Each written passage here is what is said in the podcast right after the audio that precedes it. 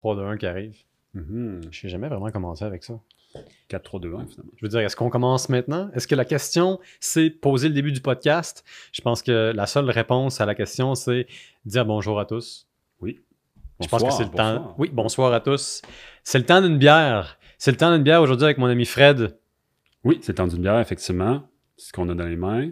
Cheers. On a une belle IPA aujourd'hui. Santé. Santé à tous. Une IPA doucement amère, avec beaucoup de corps et de personnalité, assaisonnée à.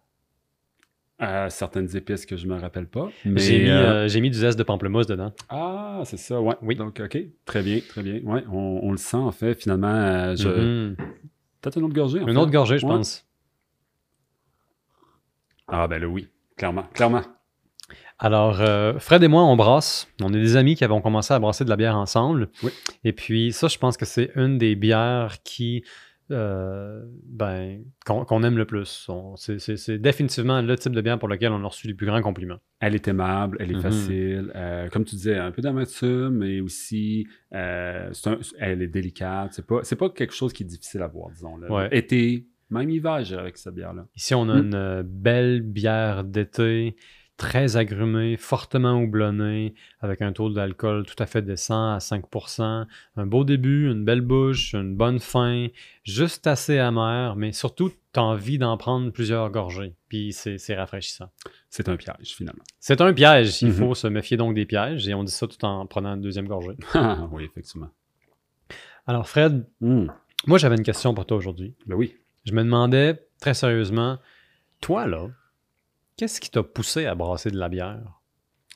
C'est une excellente question. Euh, clairement, c'est assez récent, moi puis toi, finalement, qu'on. Ben oui. euh, je, je suppose que tout le monde se trouvait des hobbies pendant la pandémie. Moi, ça a été, en- entre autres, après avoir essayé de cuire du pain, de faire de la bière. Ah, t'as fait Euh, ça toi aussi, hein? Ouais, ouais, j'ai, j'ai essayé de faire ça. Puis, Et ça n'a pas marché? Ça n'a pas levé? C'est pas ma deuxième carrière qui s'en vient, ça c'est clair. Euh, puis la bière, euh, bon, on avait des amis en commun qui en faisaient. Il y avait un intérêt là parce que j'ai toujours aimé plus la bière que le vin, pour être franc. Consommation, j'aimais ça la, la- la boire, j'aimais ça la, la noter, lui, ah oui, euh, reconnaître certains goûts. Donc il y avait un intérêt comme Mhm. consommateur du, au produit final. De là de la produire, je me suis dit, est-ce que c'est compliqué? Euh, puis là, finalement, c'est l'exposition à travers toi, à travers d'autres amis que j'ai fait comme, Ah, OK, Ouais. ben tu vois, c'est possible. Ben, je dois dire que ça a été la même chose pour moi. Puis je dirais que peut-être le côté euh, manuel de la chose, créer mes propres affaires. Ben, c'est sûr que Mm. pour moi, la pandémie a joué un gros rôle. Je pense que la pandémie est, est au cœur de ma décision. Mhm. Aussi, j'ai- emménagé, je me suis trouvé mon propre endroit. euh, puis j'avais une cuisine qui s'adonnait bien à, à l'opération, mais définitivement avoir connu certains amis qui aussi brassaient de la bière, puis avoir tout d'un coup tellement de temps. Parce que ça, Mhm. c'est c'est ce que la pandémie nous a donné. Pour nous qui avons eu la chance de garder nos emplois, de travailler à dire, distance, parce que c'est ça qu'on est Mhm. extrêmement chanceux, euh, on s'est retrouvé tout d'un coup avec moins de trafic, pas de transport en commun, pas de transport du tout, parce qu'on pouvait travailler à la maison plus souvent que d'habitude. Et une volonté aussi, je pense, de, du Ouais. temps, mais une volonté de faire des choses différentes. Parce que quand tu travailles à la maison, Ouais. euh, tu, tu- tu peux écouter Netflix, tu restes à la maison, etc. Donc, l'aspect manuel, puis l'aspect Ouais. de faire d'autres choses chez toi parce que tu peux pas aller à l'extérieur, disons, dans la période un peu plus euh, sévère de la pandémie. Mhm. Euh, la bière, pourquoi pas? La bière, Puis tu peux brasser en faisant d'autres choses aussi, comme écouter un podcast. effectivement. Ouais. Moi, je dois dire que le côté. Dont on invite les gens à faire, finalement. euh, pour peu, parler de quand on brasse. C'est très méta, encore une fois. Oui, exactement. tu fais de la bière, tu écoutes quelqu'un qui parle de bière. Oui, mais euh, je, je sens que tu avais d'autres motivations aussi. Euh, je, te, je te connais comme étant quelqu'un qui est très créatif, qui a un, un portefeuille d'activités très diversifié. Effectivement, je pense que c'est un bon point. La bière, j'ai été surpris à Ah quel point on peut faire. Moi, je me disais, OK, bon, finalement, un type de bière, je vais faire un type de bière, ça va être facile. Ouais. Euh, on ne peut pas en faire beaucoup, on n'a pas les moyens industriels de le faire finalement. Puis je me suis aperçu, ben non, justement, à la, fait à la maison, tu peux Mhm. faire différents types de choses. Puis il y a l'aspect aussi, bon, euh, gestion du temps. tu sais, tu fais du sport, tu, tu travailles, etc., la bière, ça prend un certain temps, mais Ouais. pour être franc, c'est ça se place bien. Ça- oui, je suis d'accord avec ça. Puis je te Mm. dirais même que le brassage, euh, c'est nécessairement quelque chose qui se passe dans le long terme. Mhm. Et la bière est assez docile ou gentille avec les gens qui ont un horaire varié ou chargé parce que, en général, quand tu brasses à la maison, tu peux laisser ta bière fermenter pendant deux à trois semaines sans grandes conséquences. Donc, tu n'es pas absolument obligé de t'en tenir à une date particulière. Puis après ça, tu peux la laisser vieillir pour les bières plus fortes en alcool, par exemple, pour les Belges, Mhm. pour, euh, pour certaines stades, pour certaines porteurs. Tu peux les laisser vieillir pendant ben, plusieurs mois. Oui, oui. Donc, ça te donne beaucoup de flexibilité. Et puis là, tu peux brasser, pardon, et embouteiller euh, en, en écoutant un podcast, par exemple, en faisant d'autres choses dans le confort de ta maison. Exactement, exactement. Surtout lorsque tu brasses avec euh, de l'extrait. Euh, Oui. Donc ça, c'est... C'est très, c'est tellement. Il faudrait qu'on parle un peu d'exprès pour, pour, pour les gens qui, euh, qui sont intéressés par le brassage à la maison, dans leur voiture ou peu importe où est-ce qu'ils écoutent ce podcast-là. Euh, Le débat fait rage, euh, à, à savoir les puristes, bon... moi, je euh, voulais pas introduire un débat, mais puisque tu le mets sur la table, je vais Non, mais c'est saisir toujours- la perche que tu me tends. Étant donné qu'on est euh, nouvellement brasseur, Ouais. je pense que cette question-là, la trajectoire, de l'équipement, que ce soit de l'équipement, du résultat que tu veux, Mhm. est toujours là. Toujours là, moindrement. C'est est-ce que tu veux euh, travailler avec des extraits? Est-ce que tu travailles avec des, des céréales entières, Ouais. si, on, si on peut dire ça comme ça là? Ouais. Puis là, c'est là qu'il y a des pour et des contre. Moi, pour être franc, je suis de l'école de penser que finalement, ça ne change pas grand-chose, sauf qu'il faut savoir c'est quoi les avantages et désavantages de chacun. Puis après ça, c'est vraiment une question de choix. Ouais, Moi, je pense Euh, que ça change quelque chose, mais euh, c'est pas évident de s'en rendre compte. C'est-à-dire qu'il y a des bières basées sur de la céréale concentrée Ouais. qui ont gagné des concours internationaux. Effectivement. Où est-ce que le juge ne pouvait pas vraiment faire la différence? Mhm. Euh, je pense que c'est pas à la portée de tout le monde. Mais pour bien comprendre ça, pour, pour ceux qui nous écoutent, il y, a, il y a trois façons de brasser de la bière à la maison. On peut acheter une boîte qui contient un kit dans lequel tout est mélangé, dans lequel la, la levure est déjà intégrée. Mhm. On peut acheter une boîte qui contient les ingrédients, mettre ça dans un chaudron et puis euh, la faire fermenter. Euh, ce qui arrive avec ça, c'est qu'on n'a pas tant de contrôle.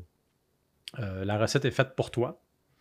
Et puis, souvent, ce qui arrive, c'est que le, le- le goût dépend du moment où est-ce que tu l'as acheté et euh, le goût est moins prononcé, disons, que certaines autres bières. Donc ça, c'est simple. On peut commencer avec un kit. Après ça, on peut utiliser le mode euh, grain entier, c'est-à-dire qu'on on fait exactement comme la plupart des brasseries industrielles. On prend le grain, on le fait tremper, et puis ça demande beaucoup de travail parce que c'est assez long à faire Ouais. Il y a un degré de, de- Ouais. de sophistication peut-être plus grand, puis un degré de, de temps aussi, parce que Ouais. là, ça, ça revient avec. Je pense que la décision dépasse le fait de quel type de bière que tu veux, mais est-ce que c'est l'espace? Euh, parce que Ouais. c'est plus difficile en euh, tout grain, en gra- Ben- pardon, céréales entières chez toi. Moi, par exemple, je suis dans un appartement, c'est un peu plus difficile, mais Ouais. il y a des questions d'ordre plus technique que de choix, parce qu'au final, des très bonnes bières peuvent être produites dans du moins extrait puis euh, céréales Oui, puis ça, c'est la bonne nouvelle pour ceux qui veulent commencer à brasser à la maison. Ouais. Parce qu'il y a eu une explosion de la demande euh, Hmm. pour ceux qui veulent brasser à la maison avant, mais surtout pendant COVID. Moi, je me rappelle, euh, je, je vais me fournir à la shop à Malte et je me souviens d'être allé là-bas et puis je me suis fait dire que c'était difficile de répondre aux commandes en, en- en temps réel Mhm. parce que la semaine où est-ce que je me souviens que je suis allé là-bas, il y avait 300 commandes. 300 commandes individuelles Ouais, ouais. dans une semaine. C'était vraiment beaucoup. euh, là. Oh, oui, ça, ça, ça Mm. grandit. Puis ça, c'est intéressant aussi parce que moi, je sens un renouveau d'intérêt généralisé, en tout cas dans, dans les pays industrialisés, plus avancés, pour faire des choses à la maison. Ben là, ça, Comme clair. le Euh, pain dont on parlait, ben, hein, avec euh, la, la, la ruée vers la farine Ben, qu'on a vu dans les épiceries. yourself. Ça, do, it ça. yourself, clairement. Dans Et je respecte des- ça, je des trouve ça très simple. Ben, il y a ça. il y a- tu vois, comme moi, je- c'est au pain. Peut-être pas, Mhm. c'est pas mon autre chose, mais juste de savoir comment faire des choses, de se trouver du temps. Puis, il y a l'aspect manuel que tu mentionnais, qu'il fallait absolument que ce soit Ouais. quelque chose que, je sais pas, je, je pétris la pâte ou je mets la main à la pâte Ouais. pour garder la même euh, analogie culinaire, mais vraiment pour la, pour la, la bière cette fois-là. Est-ce que tu pétris du grain? je ne pétris plus de grains. je le fais essentiellement cuire, euh, bon. bouillir. Mais oui, c'est cet aspect-là. Puis tu as raison, il y a une tendance de fond, je crois, qui Mhm. est comme juste je veux faire de quoi, je veux être responsable euh, de quelque chose, puis. Euh, oui, puis ça se fait à la maison, c'est ça la beauté, parce qu'il y a des choses qu'on ne peut pas faire à la maison. Mais, Ouais. mais ça, ça c'est- très bien. Puis je le répète encore, c'est un loisir, beau, un loisir, on pourrait dire, beaucoup plus accessible que je le croyais. Beaucoup plus accessible. Parce que de loin, lorsque j'avais aucune connaissance, j'étais, c'est vraiment vraiment difficile. Ou s'il Mhm. faut des, des données ou des façons de faire scientifiques ou peu importe. Euh, et j'étais dans l'erreur. Et tu as appris de ton erreur. Et j'ai appris de mon erreur. Et puis là, pour, pour ceux qui nous écoutent, on, on parlait de, de trois façons de Ouais. brasser à la maison. On avait le kit dans lequel essentiellement tout est préparé pour toi. Effectivement. Tu as beaucoup moins de contrôle. Clé en main. Solution clé en main, bière en Houblon main, si on en peut main. dire. Houblon en main. Oui, c'est vrai que le houblon vient dans le kit, Souvent. parce que tout est dans tout. La deuxième façon, c'est euh, grain entier, qui demande beaucoup de travail avec le grain. Il faut le faire tremper d'une certaine façon, il faut le faire retremper, il faut faire recirculer l'eau, il faut faire ce qu'on appelle en anglais le euh, sparging, Ouais. je pense. Je sais plus trop comment dire ça en français. Je m'excuse euh, pour tous euh, nos auditeurs francophones qui n'ont pas le choix d'être francophones puisque c'est en français. Bref, excusez-moi pour la tangente. Euh, la troisième façon, euh, c'est la façon que Fred, toi et moi, on utilise. Est-ce que tu peux nous dire c'est quoi cette façon-là? Ben, en gros, c'est peut-être, disons, à mi-chemin hein, entre les deux, ou du Ouais. moins, c'est que tu vas prendre des. c'est souvent les céréales puis le, qui vont être déjà faits sous forme euh, de, de- disons, de. Le malt, en fait. Le, le malt, il va, il va déjà être sous forme liquide et solide. Donc, il n'y a pas cette étape-là de, de nettoyer, pas nettoyer, mais faire Mhm. tremper les céréales, d'aller chercher tout ce qu'on doit aller voir, les, les, euh, Évidemment, c'est en français, c'est un peu plus difficile, mais en gros, c'est que cette étape-là est coupée pour avoir déjà les extraits liquides et en poudre Sous forme euh, concentrée. du malt. C'est du concentré, si on veut, de, céréales ou de malt. C'est totalement du concentré. Ouais. Puis là, en utilisant cela, euh, on, on va continuer les mêmes recettes, dans le fond, avec les, euh, les temps de cuisson, puis en ajoutant les houblons, puis en Mhm. ajoutant les, les, euh, les céréales particulières ou les, les- les choses un peu plus particulières à la recette. Mais en gros, qu'est-ce qu'il fait? C'est que toutes ces étapes-là, avec les céréales qu'on doit arracher de, de force, finalement, les nutriments, ou qu'est-ce qui va faire la, la Mais bière? quelle violence! C'est la. Oui, ça peut être assez violent au niveau moléculaire. Je, je t'imagine Euh, pas, par contre, arracher de la, de la céréale avec violence d'un mou. Tu serais, tu serais surpris. Je pourrais être surpris. Ouais, une certaine violence qui on connaît surgir. jamais vraiment bien les gens. hein. Ah non, on, regarde, on est amis depuis une, quand même une bonne date. Puis Oui. euh, tu me verrais faire ça. Puis, euh, Je sorcirais. Ah, oui, au moins, au moins, du moins. Mais en gros, c'est ça. C'est un processus un peu plus court. C'est moins d'espace aussi en général. Nous, on fait des, souvent, par exemple, des recettes de, de- de 20 litres. Mhm. euh, 5 gallons qui sont assez le standard. Ouais. Puis, euh, en gros, avec une cuisinière, les instruments, euh, bon, évidemment, de, de base pour les calculs de densité, etc. C'est, tu peux avoir un bon, un bon kit de base. Les prix, peut-être, que tout est magasiné plus récemment que moi. Donc, mettons Ouais. un peu tout là, dans l'extrait, quoi. Tro- 300 dollars. Ouais, parce que juste pour, pour bien clarifier, dans les trois façons de brasser dont on parle, il y a le, le kit où est-ce que tout vient ensemble et on a moins de contrôle. Il y a la version grain entier. Mhm. La troisième version, pour bien clarifier, c'est la version avec extrait. Euh, donc ça, c'est quand notre céréale, c'est essentiellement du concentré de céréales, soit sous forme de poudre ou sous forme liquide. Moi, je te dirais qu'en moyenne, pour faire l'équivalent de 35 pintes, ça me coûte environ 40 Ça, c'est la moyenne. Ah, ça, c'est pour les ingrédients, par contre. En tout et pour tout, pour, Ouais, pour les- euh, pour pour les- brasser une bière de- de- d'à peu près euh, 5 gallons. Lorsque le matériel de base est acheté, Mhm. pour les ingrédients, c'est environ ça. Oui, C'est effectivement. ça. Par bière, ça revient à ça. Mhm. Ça, va dépendre évidemment parce que quand tu penses à une West Coast qui est typiquement très houblonnée, dans lequel pour euh, 5 gallons, il te faut entre 5 à 10 onces de houblon. Mhm. Ah ben, ton houblon, il va te coûter cher. là. C'est minimum, Mhm. c'est minimum 2 à 3 dollars par once de houblon. Donc, ça, ça s'accumule vite. La levure aussi, euh, ça, ça coûte quand même cher. Et puis- Puis là, il vient des petits trucs de, de- de récolter la levure, de la, la faire grandir, la garder pour une autre recette. Donc, il y a des moyens d'échelle, des, des sortes de, de- de moyens de réutiliser les Mhm. choses euh, qui peuvent arriver en place. Mais euh, tout ça pour dire que l'extrait est une façon bien distincte Mhm. euh, de, de- de faire les choses. C'est un peu le sweet spot, pour être franc, de, de beaucoup de, brasseurs euh, pour la facilité, etc. Euh, donc, on brasse de cette manière-là. On, on- bon, on est assez satisfait du, du On a eu beaucoup de critiques très positives, Ouais. en particulier avec, je dirais, la IPA Mm. de cette génération-là. Celle-là, je l'ai appelée Pineapple Express, même s'il n'y a pas d'ananas. C'était juste à cause du film que j'ai beaucoup aimé. Oui. Euh, je dois être absolument transparent là-dessus. Mais toi, je sens que tes bières favorites, c'est pas des IPA. C'est pas des IPA. Puis c'est pour ça que j'aime peut-être brasser avec toi, c'est qu'on Mhm. a clairement des goûts différents de bière. Ouais. Puis euh, moi, c'est plus des bières de blé, bières Ouais. de blé type allemande, etc. Puis Qui sont Euh, tellement rafraîchissantes durant l'été. Ça se boit tellement Oh. bien. C'est du jus. C'est, c'est- oui, euh, effectivement, c'est, c'est, euh, c'est plus facile. Je suis fâché tellement j'aime ça. Ah ben, regarde, euh, colère, euh, la, la colère monte, puis je comprends. Mais c'est une colère positive. C'est une colère positive une que tu colère vas canaliser en passant. Ouais. Mais oui, donc bière différente, goût différent. Est-ce Et- que tu as, un, t'as un- un- un- un excellent souvenir de première bière de blé que tu as goûté qui t'a motivé à continuer dans ce sens-là? Ça va l'air cliché, mais vraiment en Allemagne. Euh, Sérieux? j'avais- Parce que j'avais jamais vraiment eu beaucoup de bières. Puis là, on parle de quand même de, bon, 12 ans, peut-être de ça. Tu es allé en Allemagne pour faire quoi? Euh, c'était la première année de. Ah ben, je suis allé deux fois. Donc, il y en a une que c'était la première année de mon Mhm. bac. C'est plus là que j'ai découvert, fait que ça fait moins longtemps que 12 ans. Mais la première fois, ça fait 12 ans. Mais c'est vrai que j'ai vraiment découvert la bière Ok. première année de mon bac. Puis là, je ne ferai pas de maths pour pas que les gens déduisent mon âge. Mais ça fait un certain C'est temps. un, c'est un secret d'État, comme tout le monde le sait. Ben oui, c'est classifié. Euh, Classifié. on le sait tous. Mais non, mais c'est là que j'ai appris. Puis là, j'ai fait Oh mon Dieu, c'est donc ben bon, la loi de la pureté allemande.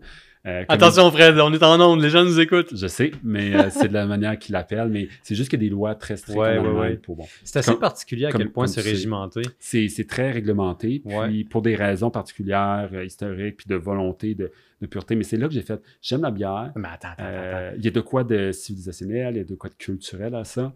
Là, Là, me que touches. tu as Là, beaucoup là, de questions. Hein. tu viens de m'activer. Mhm. Non, tu as dit tous les bons mots, civilisationnel, culture, sociale. Je Ouais. crois à tout ça. C'est la raison pour laquelle euh, parler de l'histoire de la bière, ça m'intéresse tellement. Mais excuse-moi de t'interrompre parce que tu as parlé de la loi de la pureté. En, en dehors de tout ce que ça a de, de connoté historiquement, moi, je voulais te demander, ben, c'est quoi cette loi-là? Euh, en gros, je pense que c'est le, le- Je ne suis pas tout à fait sûr, en fait. C'est euh, le, le- pourcentage de, de céréales. Ben, dans le fond, de, de- de blé, dans ce cas-là, que tu dois utiliser dans la recette. Je ne suis pas tout à fait sûr, mais en gros, c'est des standards industriels euh, classiques Mhm. euh, que tout producteur en Allemagne doit, doit choisir Ouais. pour euh, faire cette, C'est cette type de bière-là. C'est aussi Euh, ça que j'avais lu. Je pense que la loi dont tu parles s'appelle la Reheinsgebot. On s'excuse pour tout le monde qui parle allemand et qui m'écoute. qui, qui sont gênés. qui, hein. qui savent Mm. que je viens de massacrer un, un mot important. C'est c'est une vieille loi quand même. hein. C'est une loi qui nous date du Moyen Âge. Ah, du Moyen Âge, bon. Ouais. Ben, peut-être que tu en connais plus. Moi, j'ai juste fait cette association-là juste pour dire que Ouais, ouais, ouais. Il y a un type de bière, c'est réglementé. Moi, je l'ai vraiment aimé. J'ai dit, euh, beaucoup plus d'an- d'années plus tard, finalement, quand on a commencé à voir ça, Mhm. j'ai fait, j'aimerais ça savoir si c'est possible de faire ça. Puis, euh, je pense que c'est un, résultat selon les, la rétroaction qu'on a eu de nos amis, mais euh, Une rétroaction. ouais, Je suis tellement content que tu n'aies pas utilisé le mot feedback. ouais, j'essaie, d'éviter. c'est très difficile. On, on- coupables, finalement. on habite quand même dans une région frontalière où est-ce que français et anglais se chevauchent. Se côtoyer, ce chose. se côtoient, se chevauchent, s'interrogent et se mélangent aussi librement comme les différents ingrédients dans une bière. Oui. Est-ce que c'était pas poétique un peu? Oui, non, il y avait quelque chose qui laissait rêveur, ouais, effectivement. Oui, oui, oui. Mais, mais- puis toi, je te relance la question, en fait, PO. Euh, clairement, du côté IPA, je pense que tu es, vraiment plus de ce type de bière-là. Puis même IPA, je dois dire, assez houblonné. Oui, Euh, oui, oui. Doublement houblonné, si possible. Moi, je dois admettre que je suis un grand fan de, de la IPA de New England. Pour ceux qui ne connaissent pas les IPA et qui nous écoutent, euh, une IPA, c'est une Indian Pale Ale, qui est une halle pâle, Mhm. Très fortement houblonnée, qui nous euh, vient du 19e siècle en Angleterre. Et depuis les années hmm, 2000, la IPA fait un retour euh, absolument ahurissant. Ouais. Je veux dire, on ne pouvait pas parler de IPA aux États-Unis avant 1975, parce que c'est en 1975 qu'on a brassé la première IPA américaine. L'IPA est un style qui a émergé du temps de la, colonie bri- de la colonisation britannique en Inde et qui a périclité, euh, qui est devenue pratiquement absente. Ça a Au été relancé ça? en- un peu partout, dans, le monde. ouais. Je veux dire, la bière n'est pas disparue, mais l'attrait, l'engouement a, a piqué du nez ouais. là, complètement. Fait que la IPA est, est revenue en force à partir des années 70. OK, quand Là, même. ça a monté en flèche, puis il y a eu une explosion de saveur en 2000. Puis aujourd'hui, on le sait, les IPA, c'est plus du tout ce que c'était il y a Ouais. 10 ans. Puis là, la IPA, c'est Ben, c'est la bière d'accès, je pense que c'est la bière, la... ça, doit être une des plus populaires. c'est- Le type, c'est la bière le- qui a le plus de croissance dans les marchés. J'ai vérifié. Le, le marché de la IPA dans la bière aujourd'hui, c'est le marché qui vaut le plus Dans à 33 milliards de dollars par année. Je pense que la dernière fois pour laquelle j'ai vu ce nombre-là, c'était 2018. Donc, ça vaut 33 milliards de dollars par année. Puis, ce qui est intéressant avec la IPA, c'est que c'est c'est le style de bière dans lequel il y a, il y a le plus de sous-styles en ce moment. Tu as Ouais.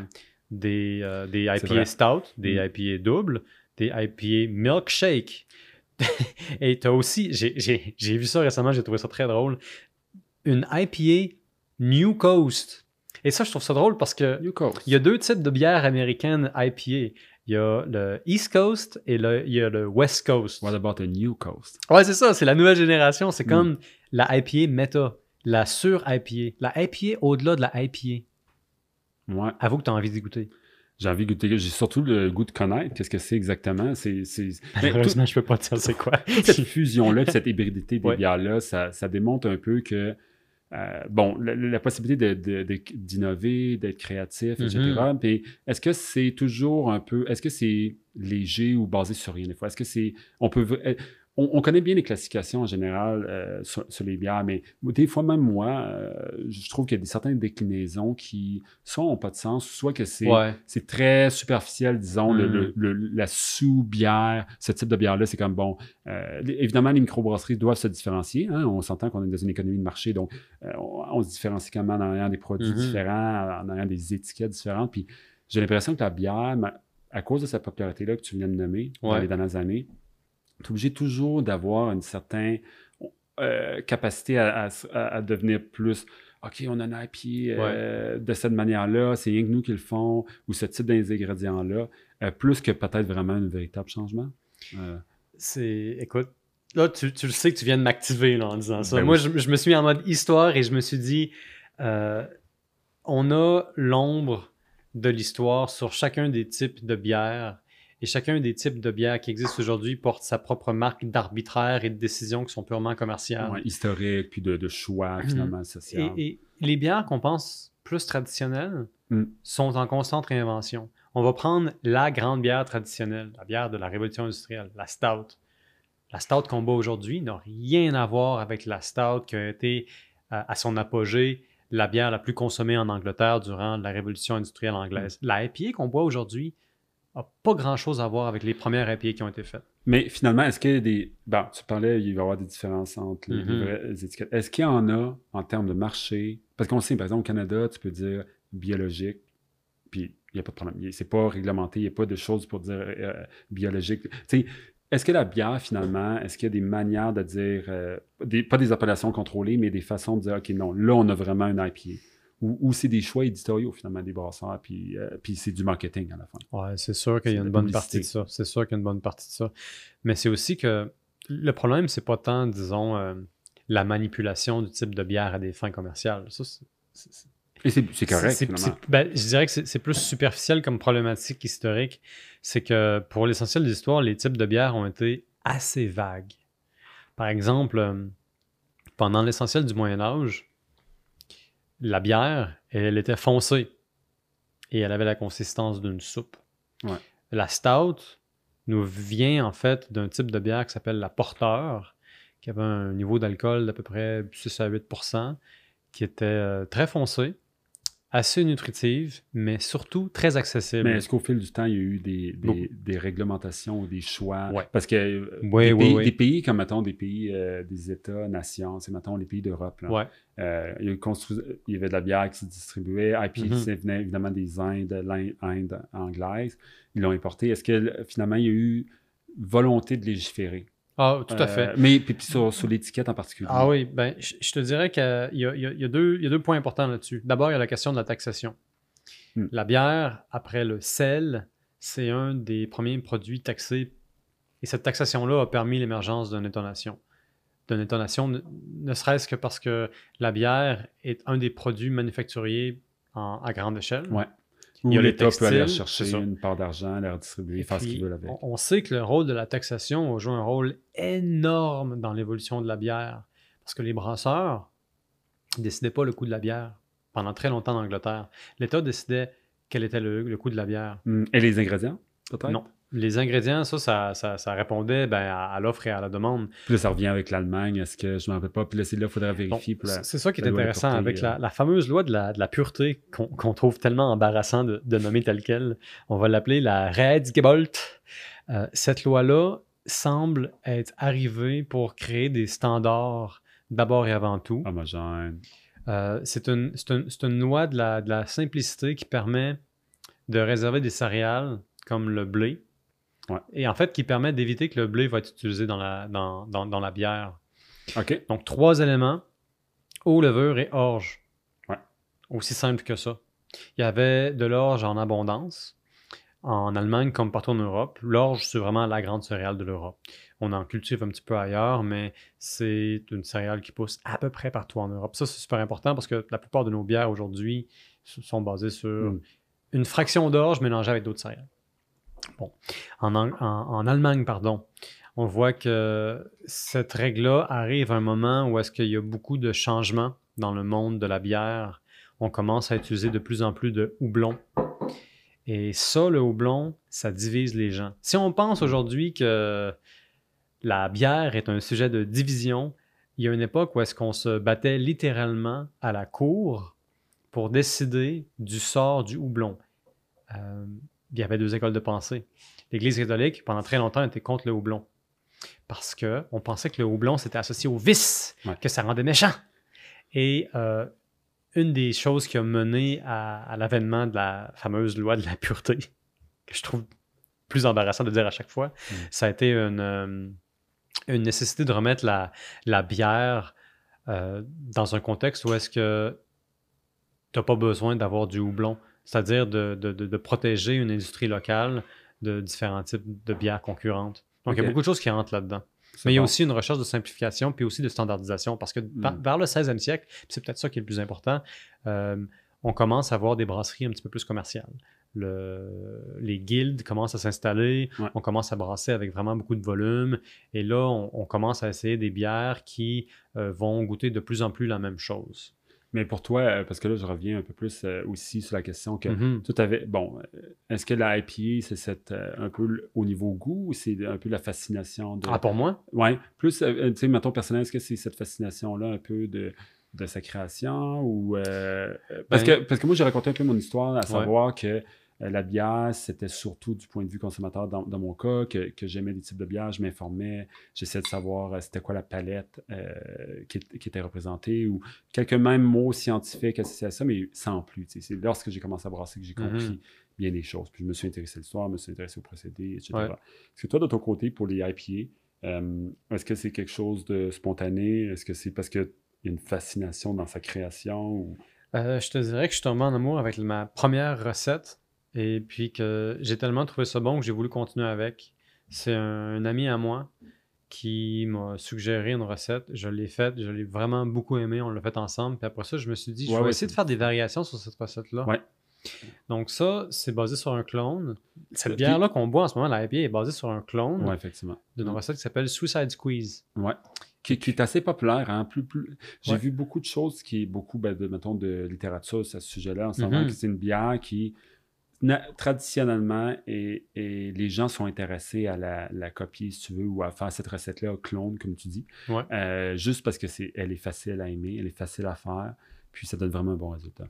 Puis je pense que c'était vraiment un bon choix parce que Ouais. le résultat final était C'est une bière festive, très fortement houblonnée. Mhm. euh, généreusement agrumé. Mm. Et puis moi, j'ai mis une petite touche de pamplemousse qui goûte pas tant le pamplemousse, Ouais, mais ça goûte ça. plus les agrumes. Effectivement. Donc ça, je peux te dire que je me plains pas. Pourquoi j'aime les IPA? Franchement, je, je pense que c'est vraiment à cause de l'explosion de saveur que j'ai en bouche. C'est vraiment le, le contact, la rencontre avec le houblon que je sens. Pour moi, c'est comme si je mordais dans la bière et la bière me mordait en retour. C'est un voyage dans les saveurs. C'est un combat, mais amical. C'est un combat. ben oui, c'est très gentil. ça se passe sur la langue, dans les papilles gustatives. Et puis surtout, j'aime le côté mordant de la chose. Je peux pas trouver une meilleure façon de le dire. Moi, je suis vraiment un grand fan des New England IPA. Effectivement. Euh, très, très, très agrumés. Ouais, les- euh, oui, effectivement. C'est, c'est- Ouais. Dans les IPA, c'est pas mal moi, ma sous-catégorie que, que j'aime bien à cause de ce, ce Mhm. contraste-là. Euh, il y a une amertume, mais il y a ce goût-là, soit de, de citron, soit d'agrumes, et de quoi- qui, Ouais. qui- peut-être qui est plus balancé euh, dans mon côté que j'aime bien. Mhm. Euh, mais, mais là, évidemment, là, c'est, des, choix personnels. Je Bah, c'est des, goûts personnels on- aussi, c'est- pas nécessairement des choix, mais il y a, il y a tellement de bonnes bières. C'est, au. Québec aussi, Oui, on, au on Québec, doit le dire. C'est, ça, là, c'est un quelque gros chose. marché de bière puis, euh, qui, qui a explosé, puis que finalement, il y a beaucoup de microbrasseries Ouais. au niveau individuel, au niveau euh, industriel, mais Ouais. tellement de bonnes nouvelles. il y a- il y a Euh, beaucoup à dire de la scène brassicole au Québec. Je pense qu'on innove particulièrement dans le secteur. Il y a Unibrew qui a été racheté par euh, Sapporo, une compagnie qui possède Sapporo. Mm. C'est tellement un grand succès.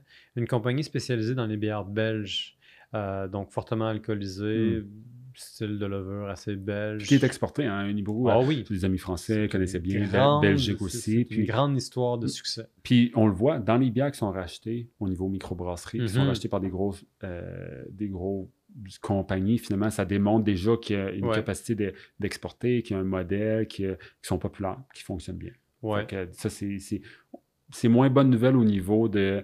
euh, c'est des petites entreprises familiales, mais ça veut dire que vraiment les, les produits québécois sont Ouais, appréciés, je comprends. C'est Mm. comme un dilemme. Hein? C'est un Tu- tu dilemme, dis, il y a- ouais. il y, a une perte d'autonomie, donc tu te demandes est-ce que ça va, ça va avoir une influence sur le Mm. goût? D'un autre côté, c'est un signe de leur succès. Exactement. Donc, c'est comme il y, a, il y a- deux côtés à cette médaille-là, si on veut. Et puis, comme le, le- le marché de la bière est hyper concentré, Ouais. euh, quasiment, quasiment un duopole, ben là, évidemment, que des grandes compagnies se disent OK, on va la distribuer. Mhm. Tu peux augmenter la production. Donc, il y a vraiment une logique de marché qui est importante. Tu pourrais difficilement dire a- non. C'est neuf que tu peux pas dire non, finalement. Il y a des règles assez particulières aussi au Québec. Euh, la dernière fois que j'ai regardé ça, il, il fallait posséder un entrepôt Ah. pour pouvoir vendre et distribuer de la bière. Pour avoir les droits de vendre ta bière, mettons en dehors de la SAQ, il te faut absolument, euh, d'après la loi québécoise, ton propre en- entrepôt. Je ne suis pas sûr de savoir si ça a vraiment un, un impact réel. Je, je suppose que si tu en produis déjà, il te faut une, une capacité Si t'en de- produis ou si d'entreposage. Si tu en produis ou si tu en vends. Ouais. Mais de- de- la logique doit être là. Finalement, Mhm. tu en produis, tu l'entreposes, puis là, tu dois. Je sais pas qu'est-ce qu'ils veulent éviter dans la loi, mais. Il euh, faudrait inviter quelqu'un sur, euh, sur l'émission puis lui poser La directement la question parce que Mm. la, la taxation, la le, le contrôle de, de la vente, les quotas aussi, c'est un, un dossier extrêmement complexe. Mm. Euh, puis je sais que ça varie énormément d'une province en province. En Ontario, c'est complètement différent. Au Québec, Mm. je sais qu'en en, en principe, tu, tu- ben, tu, tu peux juste pas vendre une bière que tu as faite chez toi. On commence avec ça. Ça, c'est ce que je sais. On pourra pas vendre cette bière-là, mais euh, dommage. Pas dommage. C'est tellement une bonne bière. Honnêtement, c'est peut-être ma deuxième préférée. Je dois admettre, depuis que toi et moi, on a fait de la belge, Ouais. toutes nos bières belges sont de mieux en mieux. Ta dernière belge, je, dois, je, dois, je, je vais bien candidement admettre qu'elle est meilleure que les deux bières belges que j'ai brassées, c'est moi. Effectivement, puis c'est là qu'on voit que dans le brassage, il y a, il y a un peu d'aléatoire, euh, ça peut bien aller. Mhm. euh, C'est difficile d'avoir les standards industriels, on peut pas arriver toujours au même goût, mais Ouais. évidemment, cette volonté-là de perfectionnement, d'éviter euh, finalement les microbes, de... Ah oui, ça bon, c'est absolument crucial. Puis c'est là que tu dis, ah, OK, euh, c'est difficile de répéter les mêmes étapes, mais Mhm. euh, en répétant la même formule plusieurs fois, on peut dire, OK, je peux faire mieux là, je peux faire mieux là. Donc, il y a toujours, toujours une capacité de toujours perfectionnement. faire mieux. Peut toujours faire mieux. Serais-tu un perfectionniste? Peut-être dans l'âme, moi, effectivement. Quand je bois ma bière, je fais, ah, je- elle pourrait être meilleure encore. Mais pourtant, tu- je, je sais que tu l'aimes. C'est ça, Ouais. que, c'est ça que je trouve haine, intéressant. Je veux dire, tu, tu te, tu te tapes pas trop sur les doigts. Tu, tu- Non. tu reconnais qu'elle est bonne. Je la bois quand même. Ouais, ouais. Donc, ça, j'ai, j'ai- Mais, mais évidemment, on le voit, par exemple, on pourrait refaire exactement la même bière, puis il y aurait Mhm. déjà une différence. Il y a déjà une différence de goût, puis Ouais. là, après ça, rendu là, c'est plus une question d'appréciation personnelle. Ouais. Euh, mais ça arrive quelquefois. On, on- je pense qu'on n'a pas eu de batch de bière qui était vraiment un goût totalement euh, off Euh, ou quelque chose qui s'est passé de manière. Je, je vais être honnête avec toi, Fred, je ne t'ai pas tout dit. Ah, Tu connais pas tout de moi. tu me caches des choses. C'est pas que je te cache des choses, c'est que des fois j'ai honte de te parler. Raconte-nous cette histoire-là. Je suis curieux autant que l'histoire. Bon, il y a, il y a- y a- y a quelques mois, j'ai voulu brasser une bière Hmm. écossaise. C'était ma première Scotch Ale. Oh, J'ai choisi une Wee Heavy parce que c'est le type de bière apparemment qui est affiché sur la plupart des, des pages accessibles sur Google. Mhm. Donc, il semble que c'est vraiment la bière à faire à la maison. Une bière euh, à base d'extrait avec un, un concocté assez intéressant de malt. Mhm. Au moins quatre ou cinq différents types de malt, dont euh, une spécialité B euh, qui a l'air assez torréfié, mais qui a l'air d'avoir une espèce de goût un peu, euh, un peu particulier, que je suis pas capable de vraiment définir. Mais ça, c'est pas l'histoire. Mhm. L'histoire, c'est que je l'ai faite, je l'ai beaucoup aimé. Et puis, dans le four, au-dessus du four, il y a une espèce d'écusson métallique qui est tombé dedans alors que je refroidissais la Oh. bière. Ah, ça, là, la bière. je refroidissais la bière, il y a un écusson métallique qui est tombé dedans. Pour les gens qui nous écoutent à la maison, s'il y a une chose qu'il ne faut pas qu'il y arrive Mm. quand on brasse à la maison, C'est des chutes de corps. c'est des chutes de corps étrangers pleins de microbes. dans Non, une bière qu'on vient de refroidir. Parce que quand on brasse, d'abord, on fait chauffer l'eau, on va faire euh, tremper du grain ou de l'extrait de grain pendant un certain temps, généralement 30 à 60 minutes. Après ça, on commence le bouillon.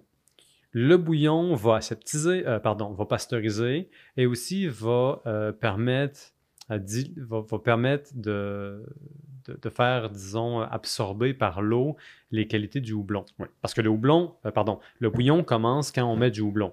Quelque Et le bouillon, en général, c'est 60 minutes. Des fois, c'est 90 minutes. Bon, une fois que ça c'est arrivé, on Ben, Jusqu'à temps que ça atteint ce niveau-là d'ébullition, ça. ça. va échapper des bouchons dedans. Bon. Ça, on... Ça va encore. c'est, c'est, c'est pas recommandé, c'est pas Ça- une bonne idée. ça mais c'est, plus. c'est ça, c'est un accident. Hmm. Donc, on a fait tremper, on a fait le bouillon, puis là, une fois qu'on fait le bouillon, là, ça devient vraiment critique. Mhm. hein. Pour euh, ceux qui s'intéressent au, au- au brassage, une fois qu'on a atteint notre limite de bouillonnement, là, il faut faire baisser la température le plus rapidement possible. Puis nous, ce qu'on utilise, c'est un espèce de circuit En cuivre, refroidisseur, en cuivre, ouais. Je cherche le mot pour dire euh, quelque chose euh, qui, qui, qui, qui Ça a s'envole. l'air Une espèce de serpentin, Le voilà. serpentin, C'est exactement. ça. Mm. Donc, on fait passer de l'eau froide, il y a un transfert de chaleur, on continue à brasser pour euh, faciliter le transfert de chaleur. Mhm. Puis là, une fois que c'est devenu froid, là, là, ça devient dangereux. Ça Parce que toutes sortes de bactéries peuvent rentrer là-dedans, puis peuvent faire compétition à la levure que tu vas mettre plus tard Effectivement. Avant de, de- de mettre ça dans un fermenteur. Donc, à une période très critique où est-ce que la bière avait refroidi, il y a un aimant qui avait absorbé toutes sortes de bactéries euh, qui peuvent faire compétition à la levure, qui est tombé dedans. Puis là, j'ai pris la décision d'embouteiller malgré tout. J'avais tellement d'espoir. Je me suis dit, ah, je, je, je veux pas gaspiller. Petite erreur de parcours, ça une petite erreur hein. de parcours. Mm. Eh bien, j'ai mis ça dans des bouteilles Grolsch qui sont assez robustes en général. Mm. Ça, c'est une bouteille Grolsch justement que j'utilise parce que j'ai pas à remettre le bouchon. Ça me facile, sauve une étape lors de l'embouteillement. Mm. Ben, ce qui est arrivé, c'est que à chaque fois que j'ouvrais une bouteille, il y avait un véritable geyser de trucs bizarres qui Mm. sortaient, et puis il me restait à peu près un pouce de bière à l'intérieur. Et ça, c'est ce qu'on appelle une. Euh, un problème, mais euh, une contamination Voilà. préalable. C'était ça, le- une contamination préalable? Ouais, c'est. Wow. euh, Qu'est-ce qui t'a poussé à utiliser le mot préalable? C'est c'est- c'est le fait de pas. Ben, en fait, j'ai j'ai visualisé la scène, puis je me ouais, suis dit, au bon. préalable, il ne faut pas avoir de bouchon dans le- Ah, le, bouillon. je comprends. Oui. Donc, c'est ça. Mais, je- bref, dans le fond, qu'est-ce qui est arrivé, c'est que Mhm. la bière avait une effervescence vraiment, c'était pas contrôlé, etc. Ça m'a déjà arrivé, mais je pense. Est-ce que c'est forcément une affaire de contamination? Parce qu'il y a plein de choses. Il y en a qui parlent de. Ça peut être peut-être la chaleur, peut-être que ça peut être euh, juste. On s'entend que les sources de contaminants, c'est ça l'obsession primaire de tous les brasseurs. Est-ce ben, qu'il y a eu une que la, contamination? la levure est un micro-organisme Mm. qui, euh, quand elle mange le sucre, génère du dioxyde de carbone et de l'alcool. Effectivement. C'est pas le seul organisme qui génère du dioxyde de carbone. Hmm. D'autres microbes sans oxygène peuvent aussi faire ça. Tu as aussi d'autres levures qui sont présentes dans l'air qu'on veut pas. Il y a de la bière, comme de la gueuse qu'on fait. Euh, ça, c'est une bière belge. Ouais, une bière qui, qui date d'assez longtemps, qu'on fait en, en, en utilisant une levure qui est juste présente dans l'atmosphère, sur laquelle il n'y a pas de contrôle. Puis ça, c'est toute une nouvelle industrie de la bière. Ben, c'est pas nouveau, mais c'est une industrie qui est vraiment en vogue en ce moment. On aime beaucoup euh, les lambics. C'est les quelque chose qu'on redécouvre. Mais donc, c'est quelque chose de contrôlé, évidemment. Il y a Donc, une c'est ça, il y a pas- contrôlée. De... C'est ça, ce que je veux dire, Mm. c'est que dans la bière que moi j'ai contaminée, il y avait peut-être de la levure qui était présente quelque part sur cette écusson métallique-là qui est tombée dedans, sur cet aimant-là, qui contenait une autre levure qui, elle, produit juste pas ce qu'on veut, pas les bonnes Ouais. protéines, ou alors int- place. introduit des, des- des- des agents chimiques qu'on veut pas. Mhm. Parce que c'est là que ça devient grave et important. Quand on brasse à la maison, quand on brasse n'importe où, l'aseptisation, c'est tellement important. Effectivement. Puis, quand on brasse ensemble, on s'en rend compte, on passe plus de temps à laver et à septiser Et puis cette obsession-là a, a souvent euh, Mhm. euh, donné à, payer finalement, parce qu'on on a bien vu que Ouais. euh, la plupart des biens ont réussi. Pourquoi? Parce qu'on avait juste ça en tête. Puis je pense que le- Mhm. les erreurs de base, ce serait de dire on n'en met, pas au- on n'en met pas autant ou on est moins euh, précis sur cette- ce nettoyage-là. Puis là, peut-être c'est là qui est arrivé. Toi, c'était une faute clairement observable, mais quelquefois, tu brasses, tu as l'air de tout, tout a bien été, puis finalement, au résultat, tu dis Ah, il y a quelque chose qui se passe. Ouais. Parce que ça, ça peut être aussi l'eau que tu utilises, ça peut, ça peut être plein de choses. Fait, des fois, c'est difficile à cibler. Ce que j'ai réalisé aussi en brassant, Ouais, on a des moyens de le savoir. Il y a Mhm. des forums. Moi, je pense que c'est ça la, la grosse ressource que j'utilise. Des forums de gens qui ont utilisé, qui ont donné un résultat similaire, puis ils disent qui ont réussi à retracer c'est quoi peut-être la cause. Oui. Euh, donc, euh, il y a vraiment une zone communauté de pairs qui peuvent euh, t'orienter. Ça peut être notre podcast. Étant donné qu'on est deux débutants, puis on, a, on a beaucoup appris, on s'entend. on a, en, l'espace de moins d'un an, moins d'un an, ouais. on a brassé au moins 18 bières différentes, Mm. dont 5 variations de la IPA qu'on boit ce soir. Et puis, on, Donc, a quand on disait qu'on l'aimait, une- Oui, il y, en a il y a une raison pour laquelle c'est la cinquième, euh, cinquième fois que je la brasse. exactement. Mm. Ouais. Et euh, on, on a appris plusieurs choses. On a appris que brasser, ça se fait relativement bien. Il Ouais. faut un petit peu d'équipement, il faut un petit peu investir. Et de l'organisation, beaucoup. je Il faut de l'organisation, il faut évidemment un endroit pour faire euh, fermenter sa bière Ouais. dans une température qu'on est capable de contrôler. Donc, il, il nous faut une certaine compréhension de, de, de- de certains principes, mais une fois qu'on commence, ça devient de plus en plus plaisant. Puis moi, ma, ma- comment je peux dire ça, mon, mon plus grand plaisir, c'est vraiment d'inviter à recevoir et de faire des dégustations, Puis là, de comparer les bières. Pour moi, c'est- tellement un grand plaisir d'offrir des choses aux gens. Ben, c'est le bébé, c'est le produit final, c'est regarder, Ouais. j'ai produit cette bière-là, voilà. Mais il y a quelque chose d'universel là-dedans, tu sais, c'est l'hospitalité elle-même. Ouais, c'est l'hospitalité. T'es mon ami, je, je vais t'inviter, je, je vais te donner non seulement de la nourriture, mais de l'alcool que j'ai fait moi-même. l'alcool, ça rajoute un élément de genre qui je Ouais. t'aime, regarde, je te Euh, donne. L'alcool, c'est c'est le liant universel. C'est intimement relié à l'hospitalité. Mm. Dans la taverne, il y a une raison pour laquelle on ne sert pas juste de la nourriture dans les bars, mais aussi euh, Mm. beaucoup, beaucoup, beaucoup d'alcool. Euh, je trouve que, ça c'est une des raisons pour lesquelles je m'intéresse tellement à l'histoire du pot- de, de- de la bière, c'est que il y a tellement d'histoires humaines, il y a tellement de communautés derrière le brassage. Ça Mm. se fait en communauté pour des communautés? Ben oui, euh, qu'on parle des, des prêtres, par exemple, qui, qui- Mhm. qui- qui le font. euh, euh, les communautés, juste, je dirais, tout au cours de l'histoire, c'est clair que Ouais. c'était, tu le fais pas juste pour toi, juste à cause que ça demande des, des- Ouais. des techniques sophistiquées, juste parce qu'il faut, bon, il faut tes chants, tu sais, je il y, a une, fait. il y a une question de projet de société ou de Ouais. civilisationnel, donc qui, qui est important, mais juste inviter quelqu'un aussi minimalement, puis donner une bouteille de vin, c'est pour ça que comme Mhm. cadeau, ça se fait, mais une bouteille de vin ou une bouteille de bière que tu as brassée Ouais. toi-même le niveau est encore est, est vraiment encore plus symbolique dans un sens. C'est comme regarde, c'est Voici quelque chose que j'ai fait spécifiquement pour toi. Oui, ou puis pour- tu peux donner des noms, par exemple. Ouais. Ah, toi, tu préfères la IPA. euh, tiens, j'en ai fait une avec ce tel goût-là que tu m'avais Ouais. parlé. Donc, comme on peut la perfectionner, on peut l'agencer des goûts. Ouais. Ça, c'est euh, c'est très bien. Dans le fond, ça, ça, ça permet de personnaliser, disons. Mm. Ouais, puis ça Mm. aussi, j'aime beaucoup. euh, ça m'est arrivé déjà de brasser une bière spécifiquement pour un collègue de travail qui avait tellement fait pour notre équipe. Je me suis dit, ça n'a pas de bon sens. Il avait fait tellement d'heures supplémentaires. Mm. Puis moi, je, je me disais, je, je- je suis en retard par rapport à lui. Qu'est-ce que je peux faire pour vraiment me valoriser ça? Puis je savais qu'il aimait beaucoup la stout. Mm. Alors je me suis dit, ben, j'ai jamais fait une stout. Je vais me trouver une recette de stout assez conventionnelle Standard, ouais. de base, euh, mais pas gênante, comme tu dirais. Et puis, euh, je vais lui donner la moitié de la brassée. Il était tellement heureux. Ben oui. Je, je- je- Puis moi, j'étais heureux aussi parce que je me disais quel beau cadeau. Effectivement. Ouais. Va pouvoir euh, boire pour, euh, tu sais, finalement, compenser toutes les heures au travail, tu sais. Travaille fort, play hard, work hard. Fait Play hard, work hard. C'est, euh, ou l'inverse. Ou l'inverse. Ou l'inverse. Ça revient vraiment. pas au même. Ou il y en a qui font juste travailler, mais l'idée, Ouais. c'est que finalement, t'as reconnu de quoi, il a fait Ouais. comme un travail pour toi, puis t'es comme, ben ouais, tiens, voilà 15 bières, ma brasse personnelle, tu sais. Ben oui, c'est un cadeau Puis- comme bien d'autres. ça- Les, les cadeaux, ça n'a pas besoin d'être alcoolisé pour être bien reçu. Non, mais c'est. Chez les gens qui- qui aiment la bière, ça C'est ça, aider. exactement. Fait que s'il y a une leçon qu'on a tirée de tout ça, Fred, c'est que la bière unie, euh, c'est à la portée de beaucoup plus de gens qu'on tend à penser que de Mm. brasser à la maison. Et il faut pas, surtout pas, faire tomber des aimants dans une bière qui a refroidi. C'est la grosse morale de l'histoire. C'est la morale de l'histoire. Je pense qu'on devrait se quitter là-dessus. Oui, effectivement. Donc, euh, faites attention quand vous faites de la bière. Et puis, Oui. euh, merci. Merci pour le, le- moi le- qui le temps. Puis, c'est bien de parler entre deux brasseurs Mhm. aussi qui sensiblement viennent commencer, mais qui ont eu quelques expériences. Donc, on, on va pouvoir en partager clairement de plus en plus. Puis, je sais qu'il va y avoir de, probablement des invités aussi qui vont voir brasser euh, un jour. ça, c'est inévitable. C'est inévitable. Donc, Euh, je pense que c'est écrit sur les murs. Écoute, je te remercie beaucoup de m'avoir partagé tes histoires brassicoles. Je vous remercie de nous avoir écoutés. Je vous dis à la prochaine. Et puis, à la prochaine. merci.